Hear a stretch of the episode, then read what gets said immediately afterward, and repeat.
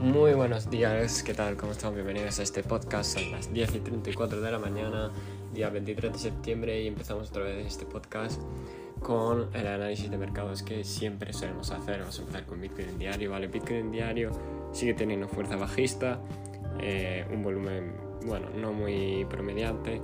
Sí que es verdad que mm, ah, tuvo reacción con unas cuantas velas en la parte baja del rango, 18.300 por ahí sí que tuvo reacción, pero todavía en diario no, no hay nada claro para que te muestre un rebote por ahora. En 4 horas sí que vemos ya un cierto rechazo. Vimos un rebote hasta la M55, esos, eh, los 19.500 era eso.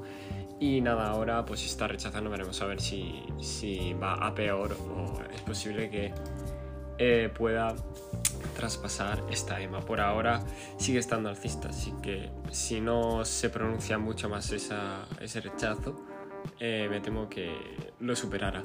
Las criptos, eh, las criptos bajando, bajando, algunas muy poco porcentaje, algunas bajando y subiendo con un 2%, bastante poco porcentaje.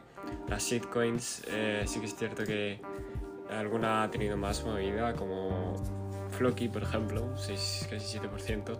Y vámonos con los, pues con los tradicionales, ¿no? Eh, vamos con el Nasdaq. el Nasdaq, perdón, el Nasdaq en, diario. Horrible, la verdad. Eh, muy mal. Lo está haciendo muy mal, la apertura súper bajista. Y está justo en la zona que dije ayer de reacción. Así que veremos a ver si, si reacciona aquí o reacciona ya a los 11.100, ¿vale? Que es el siguiente soporte. Sigue teniendo fuerza bajista, así que pinta feo y no muestra símbolo de rebote. Por parte del SP500 está justo en la zona de reacción, los 3.750, los 3.700, eh, sí, por ahí 50, ¿vale?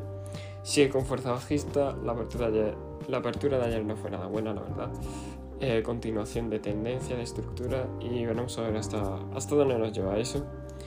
Porque puede llevarnos a precios eh, bastante inferiores como los, eh, por ejemplo, los 3.500. El dólar sigue muy fuerte, esto no para de subir. De hecho está subiendo ahora a no, máximo otra vez, como no. Y bueno, ya sabemos que eso no es nada bueno para, para los mercados. El oro ha vuelto a rechazar la parte alta del rango que tenía, los 1676, y llegará un momento en el que, si pasa la semana y no sube, eh, me temo que va a caer y se va a pegar un tortazo bastante importante. Recordad que esto no es consejo de inversión, este podcast. Eh, no hay mucho más que comentar hasta el lunes. El lunes a ver cómo va el fin de semana y si vemos mucho más reacción. Y poco más. Eh, nos en el siguiente podcast.